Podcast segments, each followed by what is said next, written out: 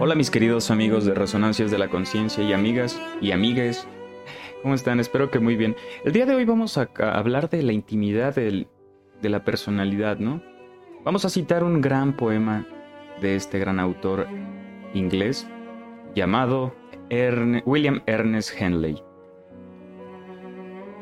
Desde la noche que sobre mí se cierne, negra como su insondable abismo, agradezco a los dioses si existen por mi alma invicta. Caído en las garras de las circunstancias, nadie me vio llorar ni pestañear. Bajo los golpes del destino, mi cabeza ensangrentada sigue erguida.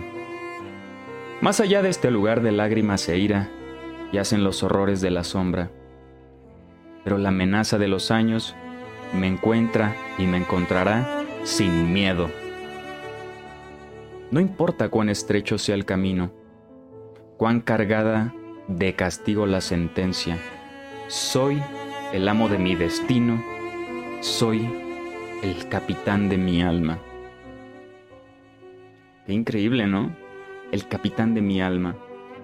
En esta vastedad del universo solo podemos cambiar una parte íntima de nosotros y es nuestro yo, nuestra alma, nuestra esencia.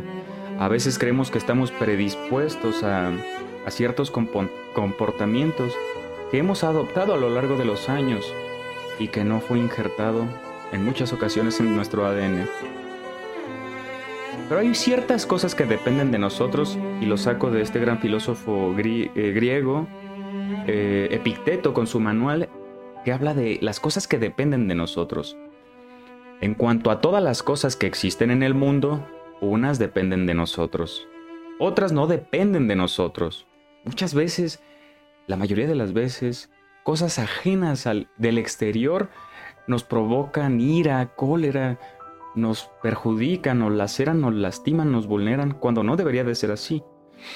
Sigo citando. De nosotros dependen, atención, opiniones, nuestros movimientos, nuestros deseos, nuestras inclinaciones, nuestras aversiones. En una palabra, todas nuestras acciones. O sea que todo lo que hacemos mediante nuestra voluntad y la materializamos, eso sí es nuestra posesión, es nuestro bien. Todas esas acciones. Ahora bien, las cosas que no dependen de nosotros son el cuerpo, los bienes, la reputación, la honra. En una palabra, todo lo que no es nuestra propia acción. Eso. Todo lo que no depende de nosotros no debería provocarnos, transmutarnos, lastimarnos.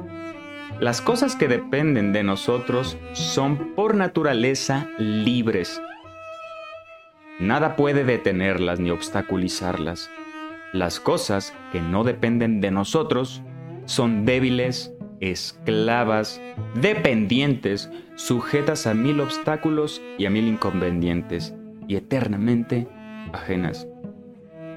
Recuerda pues que si tú crees libres a las cosas por naturaleza esclavas y propias a las que dependen de otro, encontrarás obstáculos a cada paso.